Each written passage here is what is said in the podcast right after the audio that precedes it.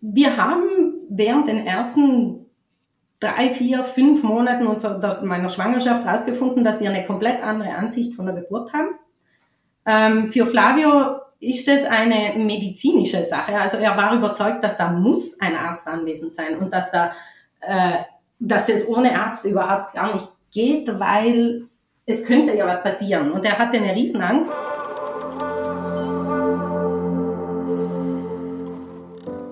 Hallo und herzlich willkommen beim Podcast zur mentalen Geburtsvorbereitung. Empowerment für deine Schwangerschaft und Geburt. Mein Name ist Nives Haag. Ich bin Hypnobirthing-Trainerin, Hypnose-Coach und Mama von zwei Kindern und ich unterstütze dich dabei, mit Hilfe von mentaler Geburtsvorbereitung eine positive und bestärkende Geburt zu erleben. Heute lernst du Ines kennen. Ines hat sich mit meinem Kurs Stark in die Geburt auf die Geburt ihres ersten Kindes, ihren Sohn Oliver, vorbereitet. Du erfährst in diesem Geburtsbericht, welche Ängste Ines im Vorfeld hatte und wie sie damit umgegangen ist und natürlich auch, wie sie dann die Geburt letztendlich erlebt hat. Außerdem gehen wir darauf ein, warum sie bewusst auf einen Geburtsplan verzichtet hat und welche Strategie ihr durch ihren relativ langen Geburtsverlauf geholfen hat. Der Partner von Ines hatte übrigens eine andere Einstellung zur Geburt, wie du vielleicht gerade gehört hast, und auch darüber sprechen wir in dieser Podcast-Folge. Ich wünsche dir gute Unterhaltung. Herzlich willkommen, liebe Ines, heute im Podcast. Ich freue mich sehr, dass du dir die Zeit nimmst und uns heute von der Geburt von dem kleinen Oliver berichtest. Oliver ist ja jetzt schon sechs Monate alt und ist auch heute mit dabei bei unserem Podcast-Interview. Und jetzt sage ich erstmal herzlich willkommen, liebe Ines. Hallo, Nives. Danke für die Einladung. Ich habe mich sehr gefreut. Ja, sehr, sehr gerne. Ich bin schon total gespannt. Ich weiß ja nur, also ein paar Zeilen hast du mir zukommen lassen nach der Geburt. Also ich weiß ähm, so ein bisschen was, aber natürlich noch nicht alles und freue mich schon total mehr von dir zu erfahren. Und dass du eben deine Geburtsgeschichte mit uns teilst. Bin auch sehr dankbar dafür, weil ich weiß, dass das natürlich ein sehr persönliches Thema ist. Und ähm, genau, deswegen weiß ich das sehr zu schätzen, dass du dich bereit erklärt hast, mit uns heute deine Geschichte zu teilen.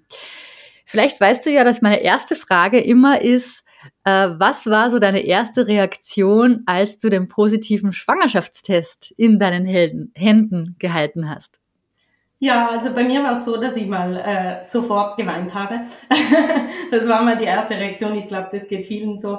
Aber bei uns war es so, dass wir das eigentlich geplant hatten und dann ist ein bisschen mehr Zeit vergangen als wir uns vielleicht erwartet haben. Und äh, dann habe ich sogar aufgrund einer äh, bisschen ja, Stresssituation im, bei der Arbeit und mit Covid und allem drum und dran, ähm, habe ich dann gar nicht mehr dran gedacht und äh, habe dann überhaupt erst am Ende des zweiten Monats erfahren, dass ich schwanger bin, weil ich äh, irgendwann meinte mein, mein Mann dann zu mir, ja, glaubst du nicht, es wäre halt an der Zeit, einen Test zu machen? Und dann dachte ich mir, oh ja, das könnte jetzt sein, ich habe gar nicht mehr verfolgt, wann ich die letzte Regelblutung hatte und so.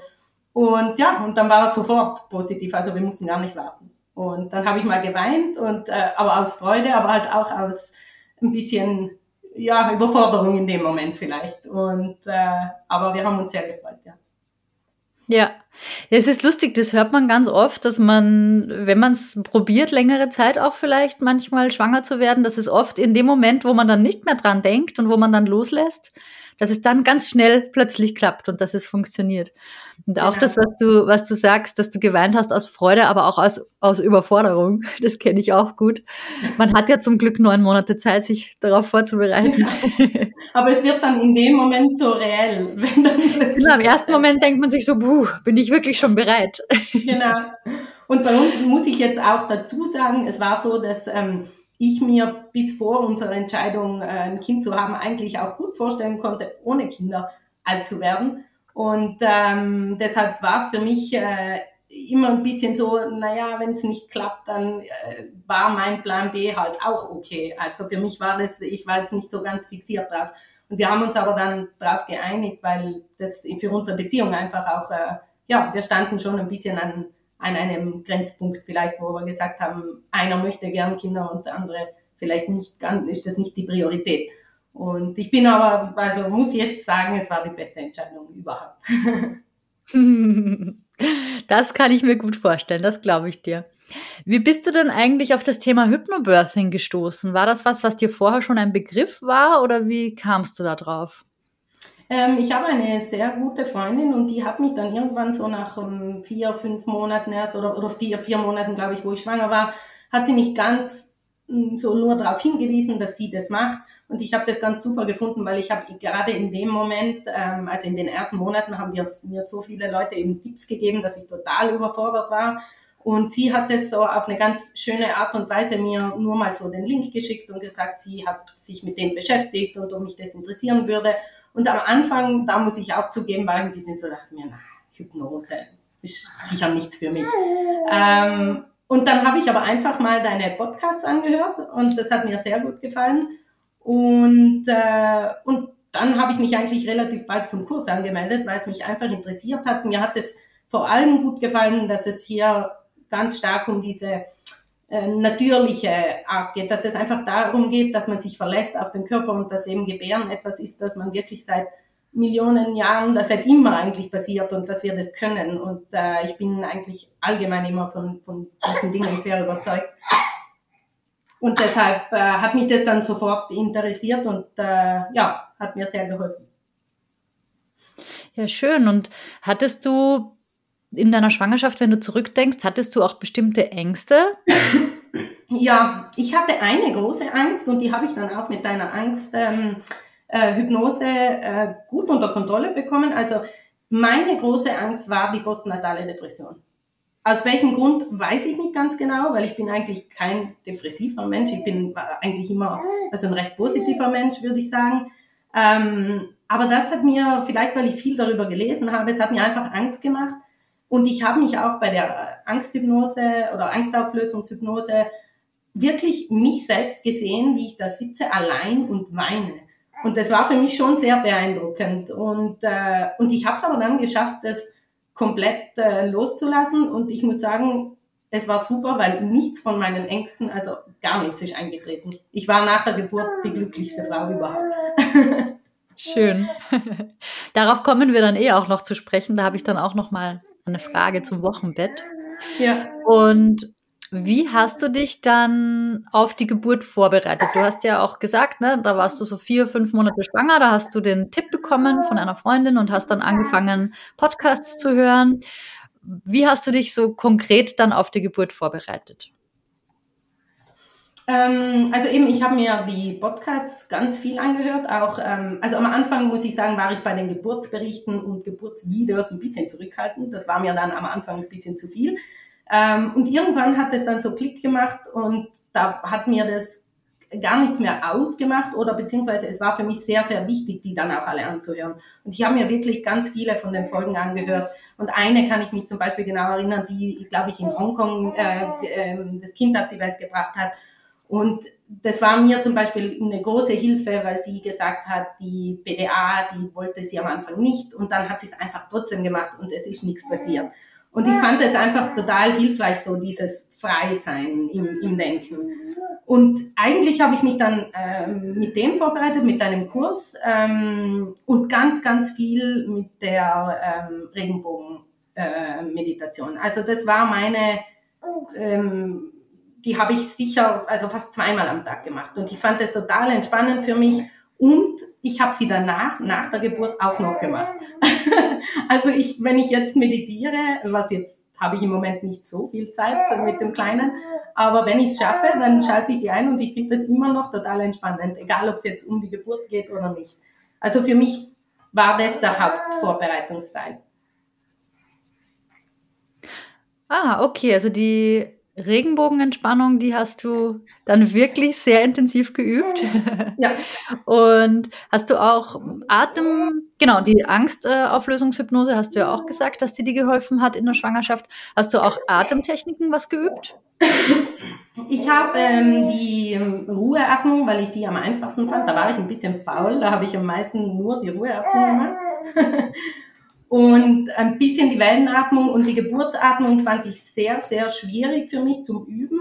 Und muss ich dann aber sagen, hat sich während den Presswehen dann von alleine ergeben. Also ich habe dann gemerkt, dass ich richtig atme, obwohl ich es vorher überhaupt nicht konnte. Also das war für mich ganz schwierig. Und mhm. ähm, das habe ich da dann, war ich selbst überrascht und habe das eigentlich, also wenn ich jetzt im Nachhinein nachdenke, gut hingekriegt. Und ähm, was für mich bei der Angstauflösung ähm, ganz wichtig war, ich hatte am Anfang, wie, wie du die im Kurs eben mal an, also angekündigt hast, dann war ich ein bisschen so, hatte ich ein bisschen die Sorge, dass wenn ich mich zu viel mit meinen Ängsten beschäftige, dass ich ihnen dann zu viel Wichtigkeit gebe. Und ich habe dann aber genau diesen, wahrscheinlich auch durch die ähm, Angstauflösung, einfach diesen Punkt gefunden, wo ich gesagt habe, ich gebe ihnen nur die Wichtigkeit, die sie brauchen. Also ich beschäftige mich damit, aber ich, ähm, ich gebe ihnen nicht zu viel Wichtigkeit, so dass ich mich danach da reinsteigere und von denen nicht mehr loskomme. Und äh, also das war, das war für mich äh, sehr, sehr hilfreich. Mhm. Ja, das ist nochmal ein wichtiger Punkt, finde ich, den du da ansprichst, weil bei der Angstauflösungshypnose, da schauen wir ja eigentlich wirklich, dass du deine Ängste nur kurz einmal hervorholst, um sie dann relativ schnell auch wieder loszulassen. Also wirklich nur für diesen einen Moment ähm, machst du dir deine Ängste einmal bewusst, um sie dann äh, gleich wieder aufzulösen. Aber dieses Auflösen ist eben sehr wichtig und kann auch sehr kraftvoll sein, damit es dann nicht womöglich unter der Geburt plötzlich ähm, dich irgendwie negativ beeinflusst oder so. Und was auch noch ein wichtiger Punkt ist bei der Angstauflösungshypnose, ist der, dass du ja während der Hypnose auch nicht in den Schmerz reingehst, in die Ängste reingehst als du, sondern so wie du es jetzt gerade beschrieben hast, du guckst auf dich runter. Also du bist sozusagen nicht assoziiert, sondern dissoziiert nennt man das. Genau. Du guckst dich selbst, du, äh, von der Vogelperspektive guckst du dich selber an und merkst eben, wie da etwas passiert. Und das ist dann auch nochmal so ein Trick sozusagen, dass das eben dann auch wirklich den gewünschten Effekt hat und nicht, dass man sich dann irgendwie reinsteigert oder so und dann ja, genau das ja. Gegenteil passiert. Also das wäre natürlich fatal in dem Moment. Aber das finde ich nochmal sehr schön, dass du das auch nochmal erwähnst, dass dir die auch wirklich geholfen hat, diese Angstauflösung. Mm, und jetzt bin ich schon sehr gespannt auf deine Geschichte, wie die Geburt dann eigentlich abgelaufen ist. Also ein bisschen was weiß ich ja schon, dass, dass du mir per E-Mail schon geschrieben hast. Jetzt bin ich schon ganz neugierig, wie das jetzt so wirklich so von Anfang bis zum Ende abgelaufen ist am Tag der Geburt. Möchtest du uns da einmal mitnehmen?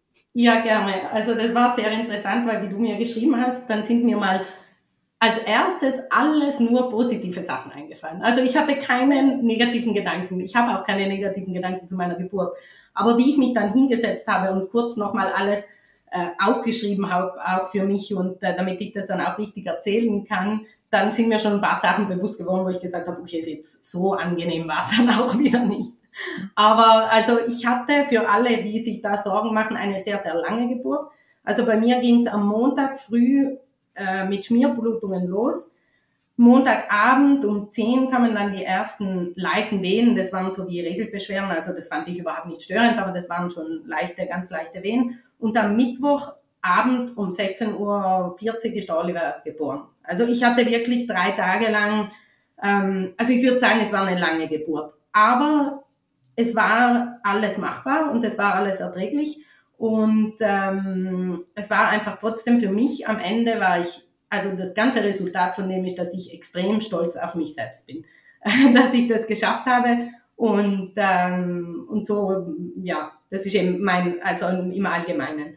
Also bei mir ging es eben Montag früh los mit ähm, Schmierblutungen und dann war ich schon ganz, also ich war ganz glücklich da, weil ich mir dachte, juhu, jetzt geht's endlich los. Also es war zehn Tage früher als der Geburtstermin. Ich habe mich da auch nie wirklich festgelegt auf den Geburtstermin, weil ich einfach nicht wollte, falls es länger dauert, dass, ich, dass ich mich dann da irgendwie im Kopf total äh, festlege und effektiv ist dann zehn Tage früher losgegangen. Und dann bin ich noch zur Arbeit gefahren, weil ich mir dachte, ich will jetzt nicht zu Hause sitzen und darüber nachdenken, wie lange das jetzt dauern wird, bin noch ins Büro gefahren und dann irgendwann zum Mittag so habe ich dann so ein leichtes Ziehen im Bauch gespürt und dann dachte mir, hm, jetzt ist wahrscheinlich besser, wenn ich nach Hause gehe.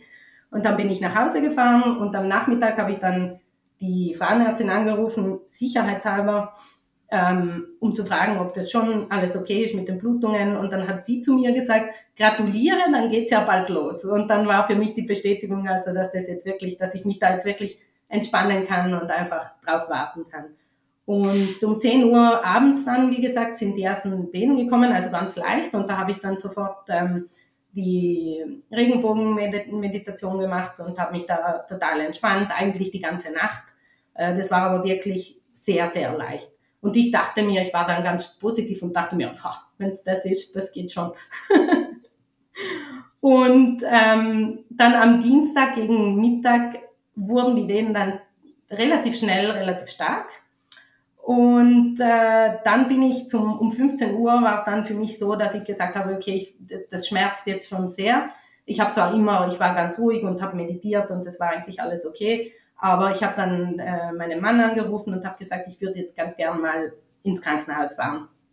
Weil ich konnte das auch einfach nicht einschätzen, wie, wie stark die noch werden. Und äh, es war mir schon bewusst, dass es vielleicht ein bisschen früh ist, aber ich wollte einfach, ich habe mich einfach sicherer gefühlt.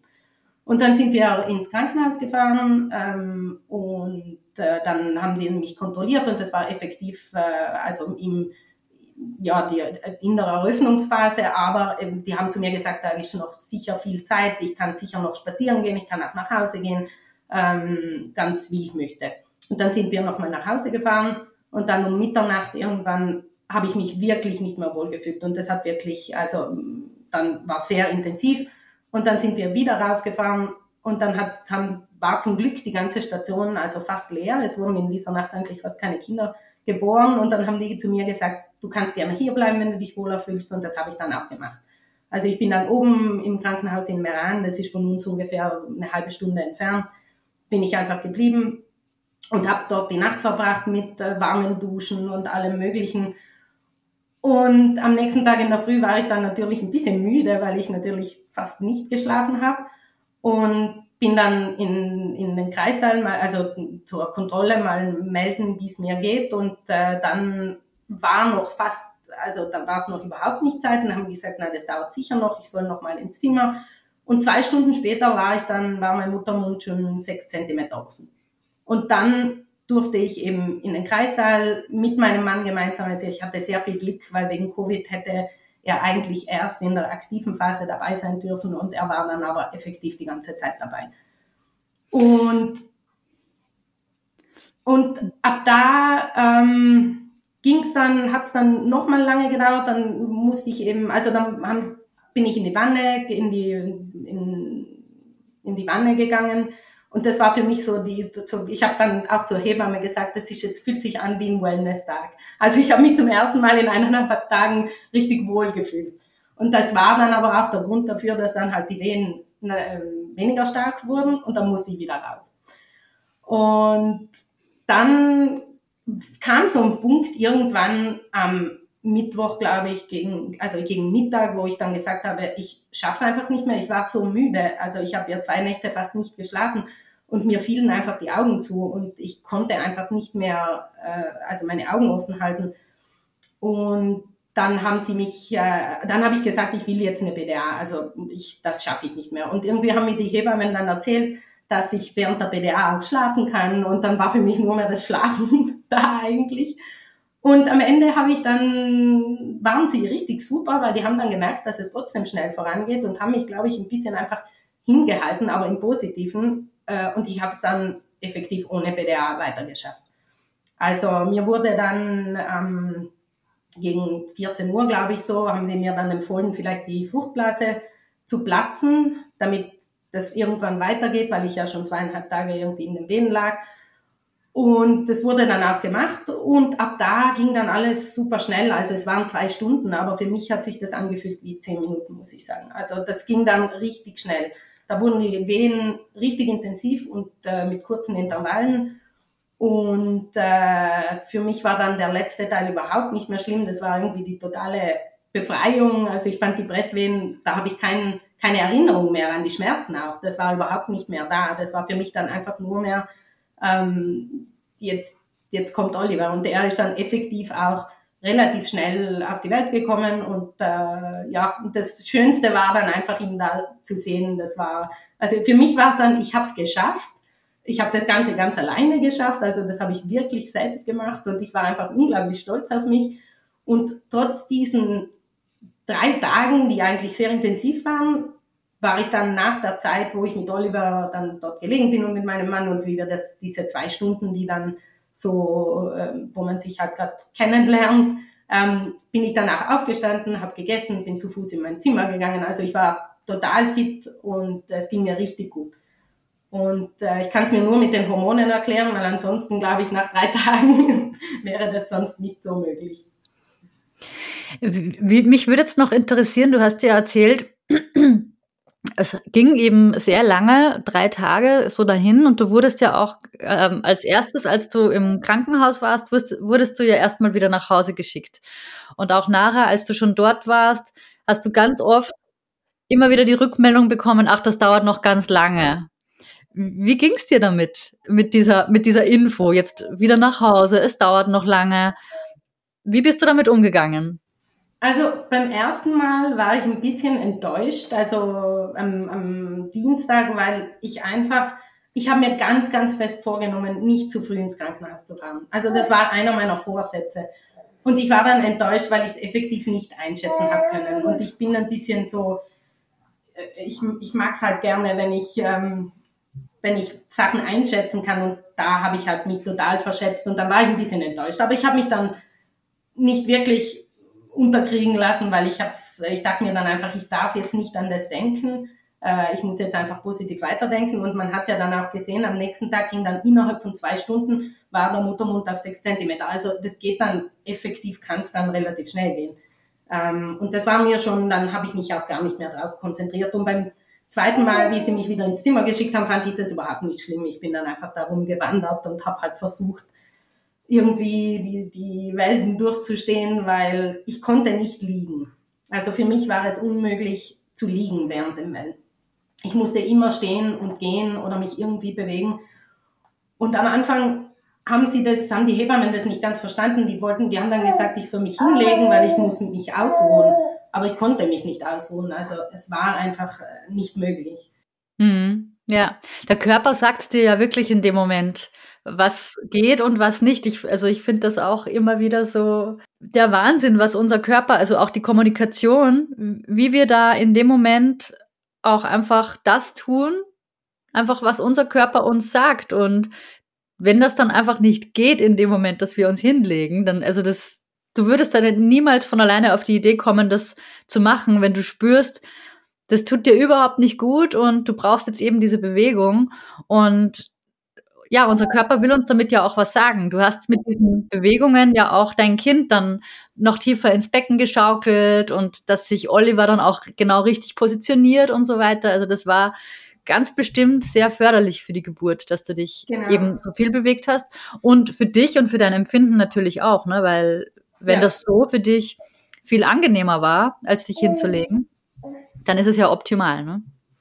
Und für, also ich muss sagen, ich hatte das große Glück, ich hatte eine Hebamme und eine, einen Lehrling sozusagen. Also die hat äh, ihre Ausbildung gemacht und die war eigentlich immer bei mir. Und ich habe das sehr, sehr angenehm gefunden. Also ich habe äh, keine Ruhezeit gebracht. Für mich war es super angenehm, sie immer da zu haben. Sie waren total nett. Sie haben mich total unterstützt und haben, äh, sie haben zwar mir Sachen empfohlen, wie zum Beispiel, leg dich hin, ruh dich aus oder ähm, keine Ahnung, versuche verschiedene Positionen. Aber wenn sie gemerkt haben oder wenn ich dann gesagt habe, das fühlt sich nicht gut an, dann waren sie sofort bereit, was anderes zu machen. Also ich hätte, also ich entweder ich hatte Riesenglück oder die sind wirklich alle so super, aber das war für mich ganz, ganz, ganz wichtig.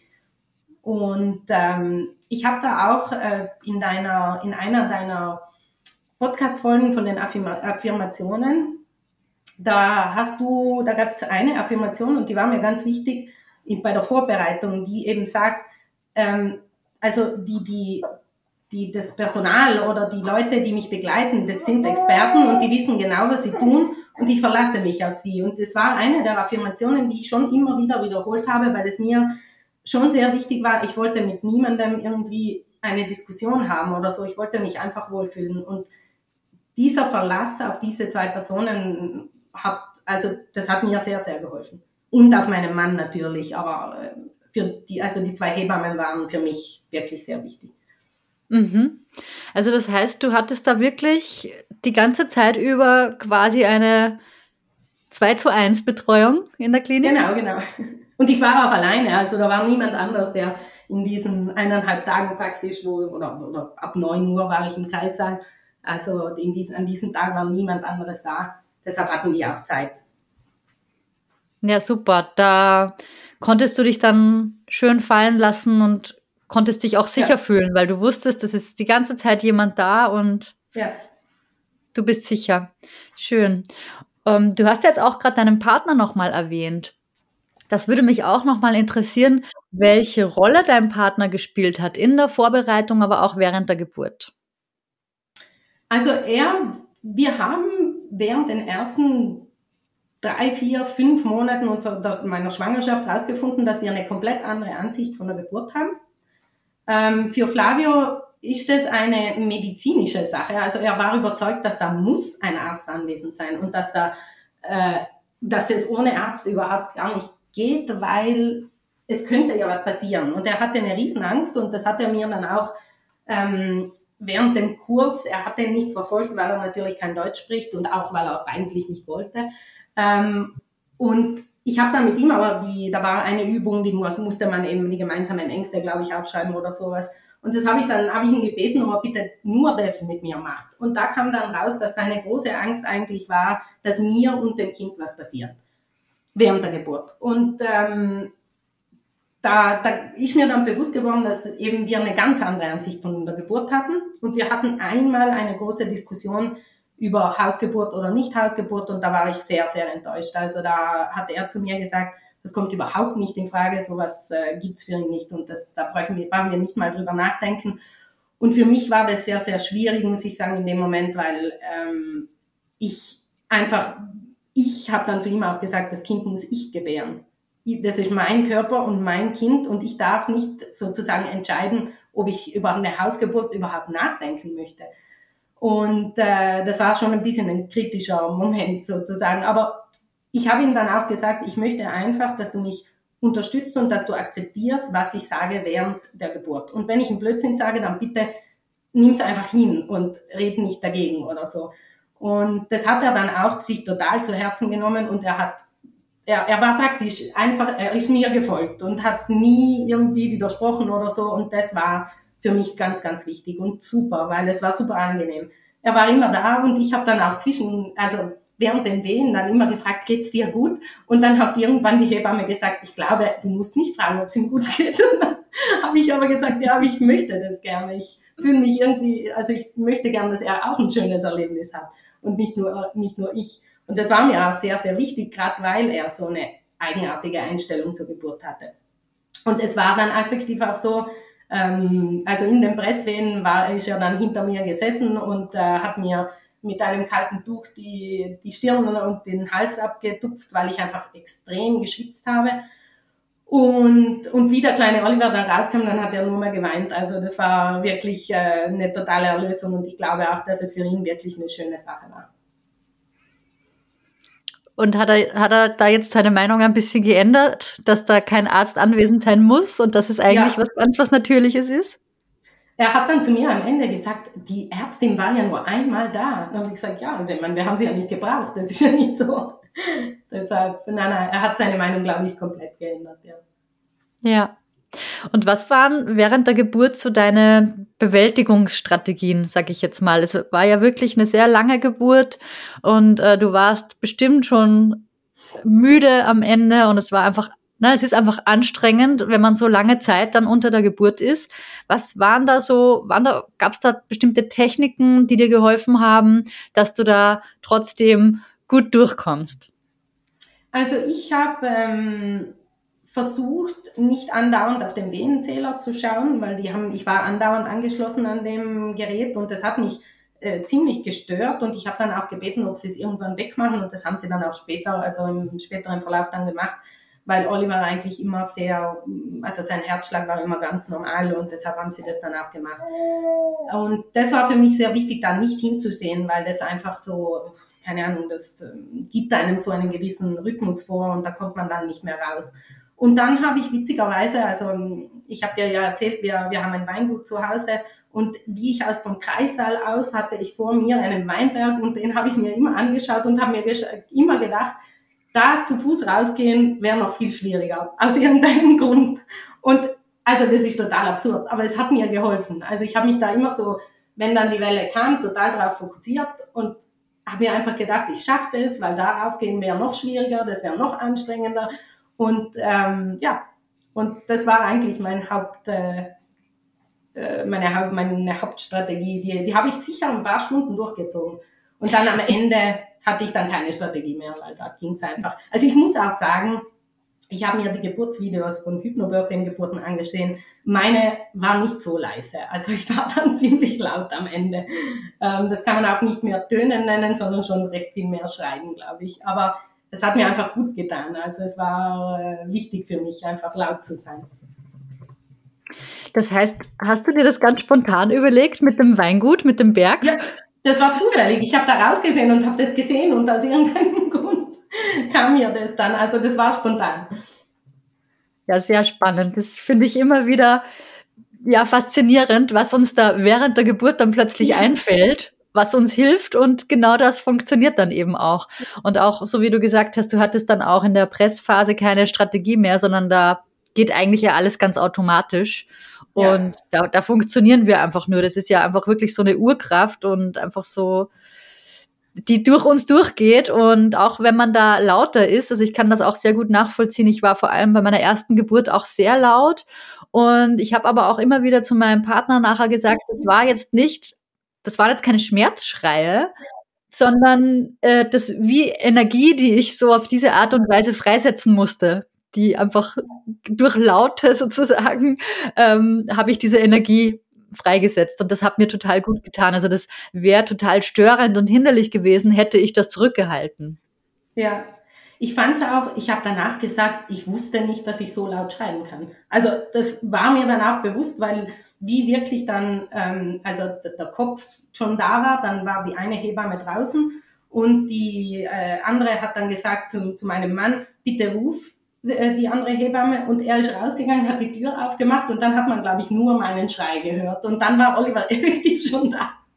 Und das war ganz, also die kam dann schon angerannt und äh, hat mich, glaube ich, das ganze Krankenhaus schreien gehört. Aber, aber das hat's halt gebraucht, ja. Ja.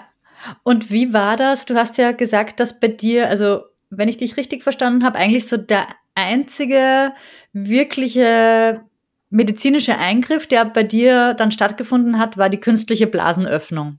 Genau, ja. Das hört sich für mich aber an, als ob das auch relativ selbstbestimmt abgelaufen wäre. Also die Hebammen haben dir den Vorschlag gemacht und du warst damit einverstanden. Genau. Also es war so, dass ich eben kurz vorher wollte ich eigentlich die BDA und dann habe ich schon gemerkt, dass sie ganz ähm, so ein bisschen rausgezögert haben und dass sie dann zu mir gesagt haben, jetzt warten wir mal, bis die Ärztin kommt für die BDA und dann ähm, musste Flavio mal irgendwelche äh, Dokumente ausfüllen. Das hat dann auch mal, glaube ich, eine Dreiviertelstunde gedauert oder so. Und, äh, und wie dann die Ärztin, die hat mich dann nochmal untersucht und hat gesagt, also sie würde mir jetzt empfehlen, wenn ich es schaffe, ähm, könnten wir eben den, den künstlichen Blasensprung machen und ansonsten äh, würde sie mir eine BDA machen, aber sie glaubt, dass ich das schaffe. Und da habe ich dann kurz überlegt, aber eigentlich gar nicht, also eigentlich habe ich gar nicht überlegt. Für mich war das dann okay. Ich habe gesagt, wenn ihr denkt, dass dann, dass das richtig ist, dann machen wir das und dann haben sie das gemacht und das war wirklich äh, eine gute Entscheidung, ja. Es war für dich dann in dem Moment auch wirklich genau das Richtige, ne? Genau, genau.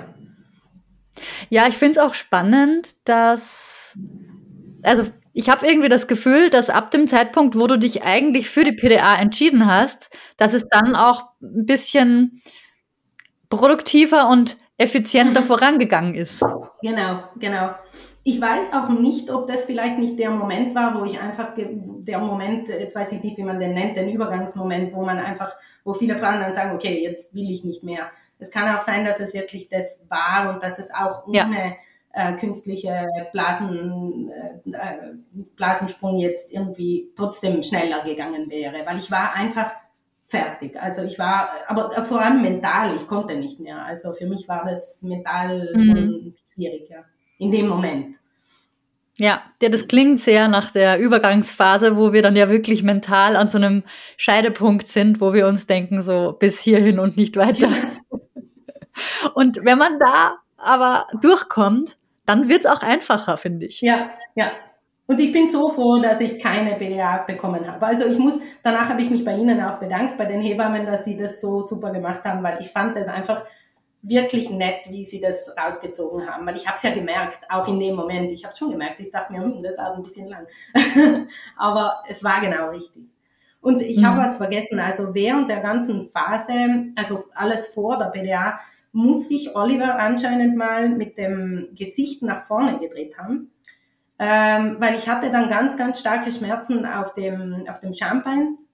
Und das war wirklich der einzige Schmerz, den ich mich jetzt noch erinnere, wo ich sage, okay, der war unangenehm. Ähm, also es ist nicht so, dass die Eröffnungswehen jetzt sehr angenehm waren, aber die waren erträglich und das war okay. Aber dieser eine Schmerz, wo es dann so richtig, das war so ein stechender, brennender Schmerz, das war sehr, sehr unangenehm.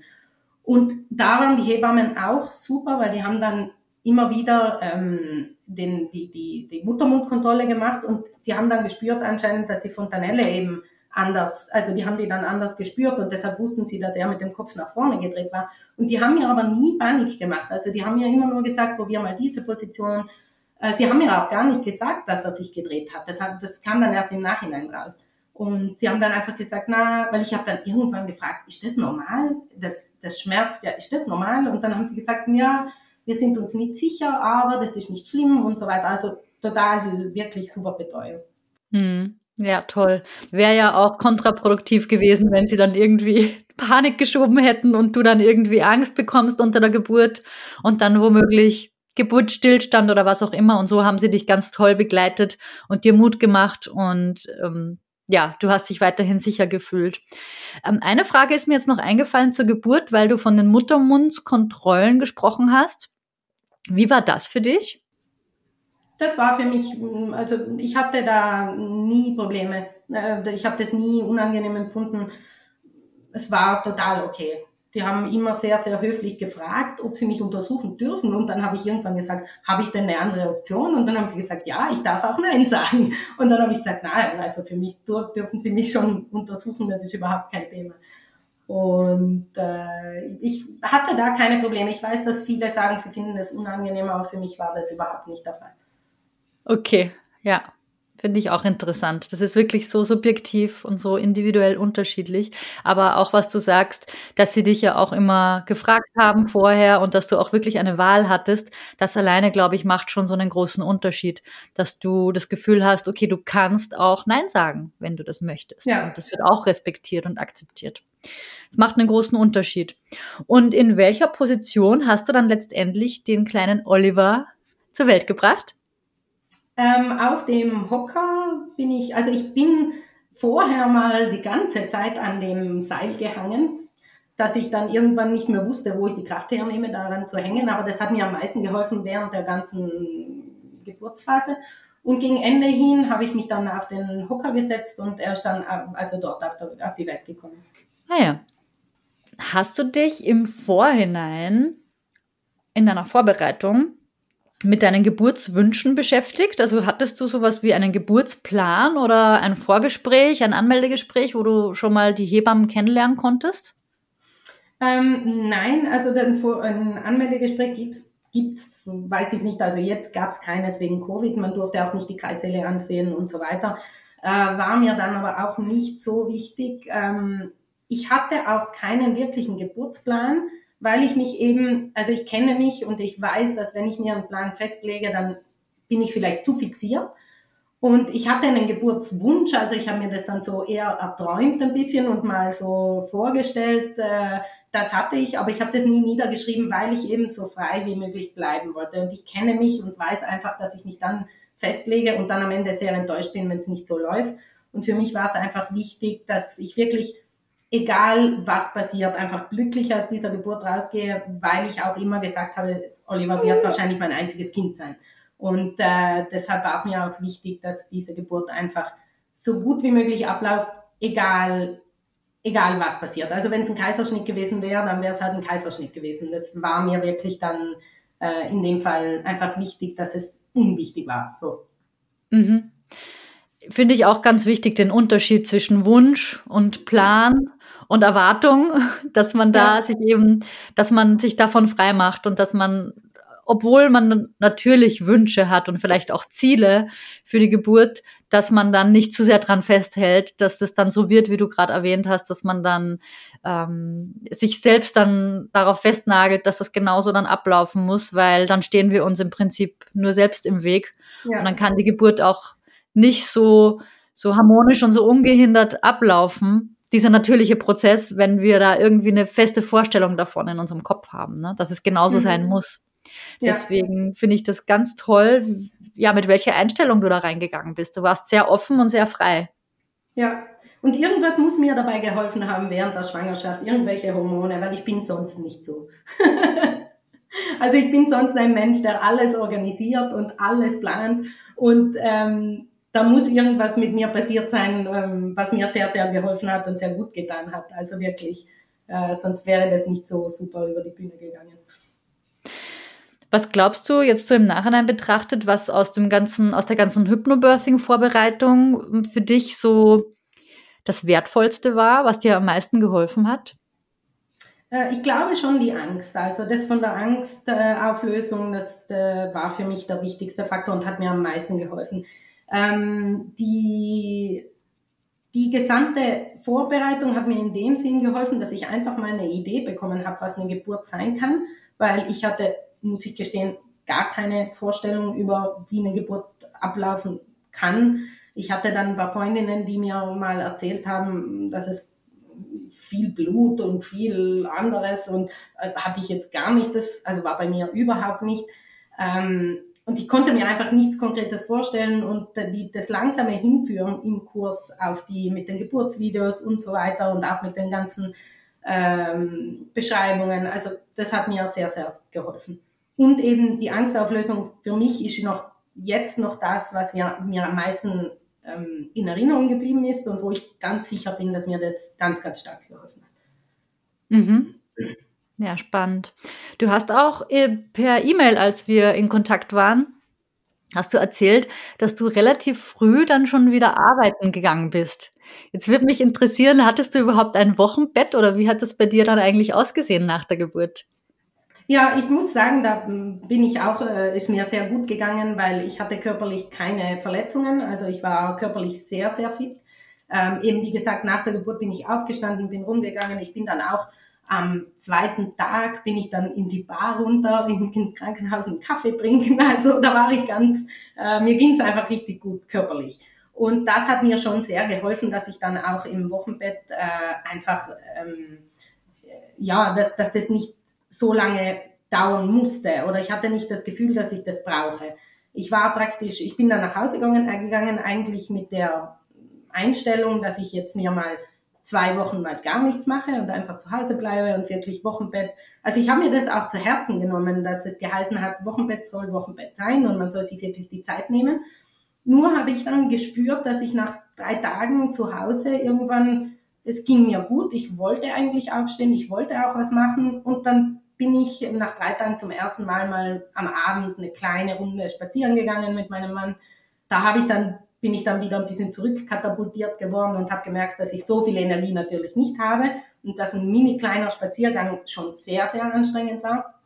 Und dann habe ich das Ganze recht gemütlich angehen lassen, aber ich habe immer schon, also Hausarbeit und äh, so Sachen habe ich gleich gemacht. Also es war für mich auch kein Problem, ich habe das gern gemacht. Und nach zehn Tagen hatte ich dann eben Kunden hier, wichtige Kunden und da war ich dann ein bisschen hin und her gerissen und habe gesagt, ich gehe jetzt ins Weingut, ich mache eine Verkostung, äh, ich arbeite praktisch äh, eine Stunde oder so oder zwei, aber ich hatte immer als Backup meine Familie, meinen Bruder, meine Mutter, meinen Vater. Und das war für mich eigentlich genau der Punkt, der mir erlaubt hat, trotzdem wieder zu arbeiten, weil sie einfach da waren. Und wenn es mir dann, wenn es mir zu viel gewesen wäre, dann wäre ich einfach nach Hause gegangen und sie hätten das übernommen. Und das hat mir halt sehr viel Freiheit gegeben im Kopf auch, einfach zu sagen, ich mache das, was ich gerne mache. Und ich glaube auch, dass das Wochenbett, ich glaube schon nach wie vor, dass es sehr, sehr wichtig ist. Man sollte sich auf keinen Fall übernehmen. Ähm, aber ich glaube auch, dass es, dass jeder anders ist und für, ich bin nie ein Mensch, der viel im Bett liegt und deshalb hat es für mich einfach auch nicht gepasst, im Bett zu liegen. Aber bis ich richtig wieder mich äh, richtig fit gefühlt habe, ist ein ganzer Monat vergangen. Also das muss ich schon sagen. Bis ich dann wirklich wieder auch beim Spazieren gemerkt habe, jetzt kann ich wieder, äh, also ich bin einfach nicht mehr körperlich so müde, weil das war so ein bisschen eine ja, Müdigkeit körperlich, war einfach da. Mhm. Ja, klar, der Körper muss sich ja auch erholen. Und ähm, hattest du dann den kleinen Oliver dann mit dabei, wenn du die Verkostung gemacht hast? Oder wie hat das funktioniert? Ja, er war dann überall dabei mit. Äh, nach, dem, nach dem ersten Versuch, da waren dann natürlich alle begeistert, dass sie ihn sehen durften und so. Und dann war er eigentlich immer mit mir, im, auch im Büro, auch bei Verkostungen und so weiter. Und er hat, er war, er ist immer noch ein sehr, sehr braves Baby und er war damals, hat er eigentlich nur geschlafen, gegessen. Stillen hat sofort funktioniert bei uns, schon im Krankenhaus super funktioniert. Und dann war das ein, total einfach für mich. Also ich hatte schon sehr viel Glück auch, weil ich denke, wenn man wirklich ein Schreibaby hat, dann geht das natürlich auch nicht. Also da, da gibt es schon viele ähm, Faktoren, die mitspielen müssen. Und äh, bei uns hat es einfach super geklappt und er war dann immer überall dabei und das wurde dann auch von meiner erweiterten Familie, würde ich jetzt sagen, ein bisschen kritisch angesehen. Ähm, mir war auch bewusst, dass ich vielleicht, dass es vielleicht nicht ganz, ganz richtig ist, aber was ich halt gemerkt habe und was ich mir ganz stark vorgenommen habe, ist, dass der Oliver immer im Vordergrund steht und dass es immer um ihn als erstes geht, dass er Priorität hat und wenn ich merke, dass es ihm zu viel wird, wenn zu viele Leute sind oder es zu laut ist oder so, dann gehe ich nach Hause. Und ähm, ich habe natürlich das Privileg und die Freiheit, das zu machen, weil ich nicht angestellt bin. Und deshalb hat es sehr, sehr gut funktioniert. Und ich glaube auch nicht, dass er einen Schaden davon getragen hat, wie mir manchmal gesagt wurde, dass der sicher einen Schaden davon trägt. Aber ich glaube nicht. wer, wer hat das gesagt? Aus deiner Familie kam das oder? Ja, erweiterte Familie war halt ein bisschen kritisch, weil halt ähm, manche anders, ja, manche haben halt wirklich, also meine Cousinen haben halt, oder, oder engere Verwandte haben halt wirklich das Wochenbett total gebraucht und ich habe es halt nicht so gebraucht und ja, und dann kommt halt relativ schnell Kritik, aber das war mir dann auch egal. Ja, ja, ich, ich denke, auf Kritik und auf Widerstand stößt man eh immer. Also das fängt, finde ich, schon ab der Schwangerschaft an, dass plötzlich ganz viele Menschen sich einmischen und auch ganz viel Ratschläge von außen kommen. Und das hört natürlich auch mit der Geburt nicht auf. Ganz im Gegenteil, dann geht's erst so richtig los, wenn dann das Baby da ist. Das also das kann ich auch bestätigen bei meinem vierjährigen Sohn, dass das immer noch der Fall ist. Das ja. äh, kann man nie, man kann es nie allen recht machen, aber das Wichtigste, so wie du gesagt hast, ist, dass du es für dich und für dein Kind richtig machst und dass du einfach darauf achtest, dass es deinem Baby gut geht und du kennst dein Baby am besten und du weißt, was für dein Baby gut ist und was nicht. Ne? Das ist, Entschuldigung, wenn ich einhake, da ich kenne mein Baby am besten, das war so ein Punkt, das war für mich nach der Geburt ganz, ganz schwierig, ähm, dass irgendwie alle, also es schien so, also ich kannte mein Baby noch nicht, weil nach drei Tagen kennt man das Baby noch nicht. Man lernt sich erst kennen, man versteht erst langsam, was er braucht, was er nicht braucht, warum er weint oder man weiß es auch gar nicht, warum er weint oder es ist einfach, man lernt sich kennen und irgendwie haben dann alle immer zu mir gesagt, hat er Bauchweh? Hat er keine Ahnung, äh, irgendwas anderes. Hat er das? Hat er die Windel voll? Hat er das? Und ich habe dann irgendwann gesagt, ich weiß es nicht. Ich weiß nicht, ob er Bauchweh hat. Äh, das kann ich auch nicht wissen. Und ähm, es schien so, als ob alle von mir erwarten würden, dass ich wirklich dieses Baby schon kenne nach drei Tagen und einfach weiß ganz genau, was er braucht. Und es war einfach nicht so. Und ich habe mich da einfach ganz, ähm, auch hier ganz diesem mütterlichen Instinkt hingegeben und habe gesagt, ich werde schon erfahren, was er braucht ähm, ich, ich werde halt probieren. Ich habe einfach probiert und gesagt, okay, vielleicht könnte es Bauchweh sein, vielleicht auch nicht, keine Ahnung. Und ich glaube, die meisten Mamis machen das so. Aber es wird einfach so viel erwartet nach der Geburt, ähm, dass man wirklich dieses kleine menschliche Wesen, das gerade auf die Welt gekommen ist, schon in- und auswendig kennt und genau weiß, was es hat. Und ich fand, das fand ich schon sehr schwierig.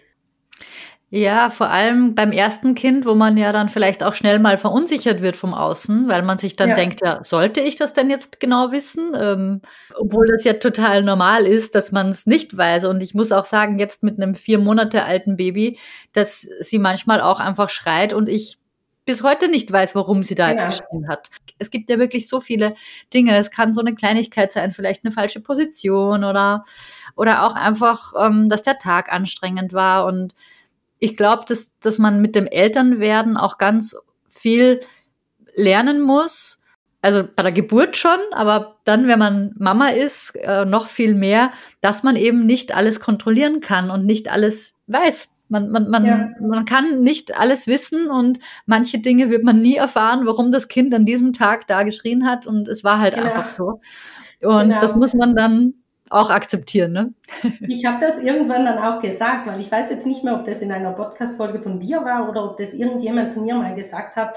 Der hat einfach gesagt, manchmal schreien Babys einfach und wir wissen nicht warum und wir müssen es auch nicht unbedingt wissen. Und das habe ich mir dann mal erlaubt zu sagen, wie dann immer gesagt wurde, hat er Bauchschmerzen, ist er müde, ist er überfordert, hat er das, hat er das andere. Da habe ich gesagt, ich weiß es nicht und es wird nicht die Welt untergehen, wenn, jetzt, wenn er jetzt einmal weint. Und das über die Überforderung war bei uns ein ganz großes Thema, weil er natürlich von Anfang an mit mir immer mit war. Also ich habe ihn ganz viel in der Trage schon gehabt, ich habe ihn ganz viel einfach eben bei allem, was ich gemacht habe, mitgehabt und dadurch, dass ich sehr aktiv war, war er halt auch sehr aktiv. Und dann hat es ganz oft geheißen, ja, du überforderst ihn sicher. Und wenn er dann abends geweint hat, dann hat es immer geheißen, das ist jetzt, weil du ihn überall mitgenommen hast. Und ich, für alle Mamas, die das so machen möchten, möchte ich wirklich sagen, es kann sein, also dass das Kind überfordert ist und man muss es einfach selbst abwägen. Man muss dann mal zwei Tage zu Hause bleiben. Ich habe das dann auch so gemacht oder auch eine Woche und bin dann mal nirgends hin und Oliver hat am Abend trotzdem geweint. Und dann war für mich klar, dass es nicht die Überforderung ist, sondern wahrscheinlich was anderes. Und ich glaube, da muss man wirklich eben einfach durchprobieren, dorthin kommen. Also für mich war das essentiell. Hm. Ja, und es ist auch nicht immer die Schuld der Mama, wenn das Kind mhm. schreit. Eben. ja, da sagst du was sehr Wichtiges, weil ich glaube, dass sich gerade Erstmamas, die das erste Kind bekommen, irrsinnig unter Druck setzen und sehr schnell verunsichert werden, weil einfach so viel vom Außen kommt. Und da hilft es ganz bestimmt, einfach auch mal zu hören, dass man sich das nicht alles antun muss. Also es ist natürlich ja. immer leichter gesagt als getan, aber vielleicht hilft das einigen Mamas, dass ihr dass ihr damit besser umgehen könnt, dass es ganz normal ist, dass solche Ratschläge kommen und dass man die auch wirklich, die, die einem gut gefallen und die einem helfen, kann man gerne annehmen und alle anderen kann man dann einfach wieder beiseite schieben. Genau. Hast du jetzt noch so als Abschluss einen allerletzten Tipp, was du anderen Schwangeren raten würdest, die jetzt gerade darauf warten, dass ihr Baby bald geboren wird? Hast du so einen ultimativen Tipp? Ähm, einen ultimativen wahrscheinlich nicht, aber ich habe jetzt äh, auch ein paar Freundinnen, die demnächst dann ihr Kind bekommen und ich habe allen einfach gesagt, genießt es. Also wirklich genießt auch die Geburt, versucht sie zu genießen, weil es ist so, für mich war es so eine bereichernde, bereichernde Erfahrung und so äh, eine, eine tolle Erfahrung und äh, ich glaube einfach, man, man muss sich da total drauf freuen und das total genießen und ich, ich hoffe dann natürlich für jeden, dass es dann auch körperlich äh, passt und alles gut geht und auch mental passt. Aber ich glaube, wenn man mit einer guten Einstellung reingeht und da, das habe ich eindeutig vom Hypnobirthing-Kurs mitgenommen, wenn man mit einer positiven Einstellung reingeht, dann ist ziemlich wahrscheinlich, dass man mit da auch positiv wieder rauskommt. Ja, genau. Also das ist, das ist wirklich so eine selbsterfüllende Prophezeiung. Ja. Und wenn man im Vorhinein schon denkt, das wären unerträgliche Schmerzen, dann ist es dann auch meistens so. Und wenn man sich aber im Vorhinein denkt, das ist etwas, mit dem kann ich umgehen, das ist schaffbar, das kann ich, mein Körper kann das schaffen, dann wird es auch eben genauso sein in den meisten Fällen. Also ein wunderschönes Schlusswort noch von deiner Seite. Jetzt, genau, jetzt dachte ich eigentlich, der kleine Oliver ist eingeschlafen. Ist er auch, ja. Ist er auch, genau. Weil oftmals, wenn die Mama dann spricht und man hört die Stimme und so, dann schlafen die Babys immer ganz friedlich ein. Das gefällt ihnen. Dann bedanke ich mich ganz herzlich, liebe Ines, dass du deine Geschichte mit uns geteilt hast. Ich fand es sehr, sehr spannend und bereichernd. Wieder eine ganz andere, eine ganz individuelle Geschichte, weil es ist ja wirklich immer so, jede einzelne Geschichte, jeder einzelne Bericht ist einfach völlig subjektiv und völlig individuell und ich bin sehr, sehr dankbar, dass du dich bereit erklärt hast, das mit uns zu teilen und dass du dir vor allem auch die Zeit genommen hast und wünsche euch noch alles, alles Gute auf dem weiteren Weg. Dankeschön. Dankeschön. Heute hast du Ines kennengelernt. Wir haben von ihr erfahren, wie sie es geschafft hat, mit mentaler Stärke ihre Geburt trotz langem Geburtsverlauf und auch medizinischen Eingriffen positiv zu erleben. Ich hoffe, dich hat diese Folge inspiriert und motiviert, dass auch du es schaffen kannst, eine bestärkende Geburt zu erleben, ganz unabhängig von äußeren Einflüssen. Wenn du gerne mehr darüber erfahren möchtest, wie Ines sich auf diese Geburt vorbereitet hat, dann schau dir gerne mein Stark in die Geburt Programm an. Dort nehme ich dich an der Hand und begleite dich auf deinem Weg zu einer selbstbestimmten und bestärkenden Geburt. Alle Infos und Details dazu findest du in den Show Notes. Ich freue mich, wenn wir uns beim nächsten Mal wieder hören. Also bis dahin, alles Liebe, deine Nieves von Mama by Nature.